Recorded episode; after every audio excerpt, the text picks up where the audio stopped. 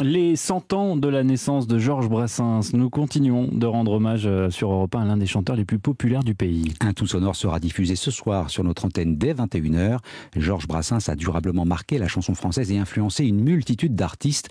Son héritage est immense comme en témoigne Joël Favreau. Le musicien l'a accompagné à la guitare que ce soit sur scène ou dans les studios d'enregistrement.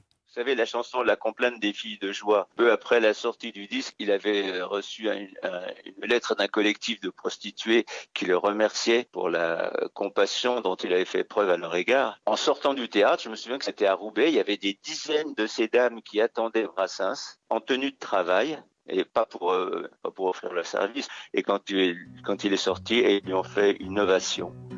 Ben, ça, ça marque. Bien que ces vaches de bourgeois, bien que ces vaches de bourgeois, les appellent des filles de joie, les appellent des filles de joie, c'est pas tous les jours qu'elles rigolent, parole, parole, c'est pas tous les jours qu'elles rigolent. Joël Favreau, ex-musicien.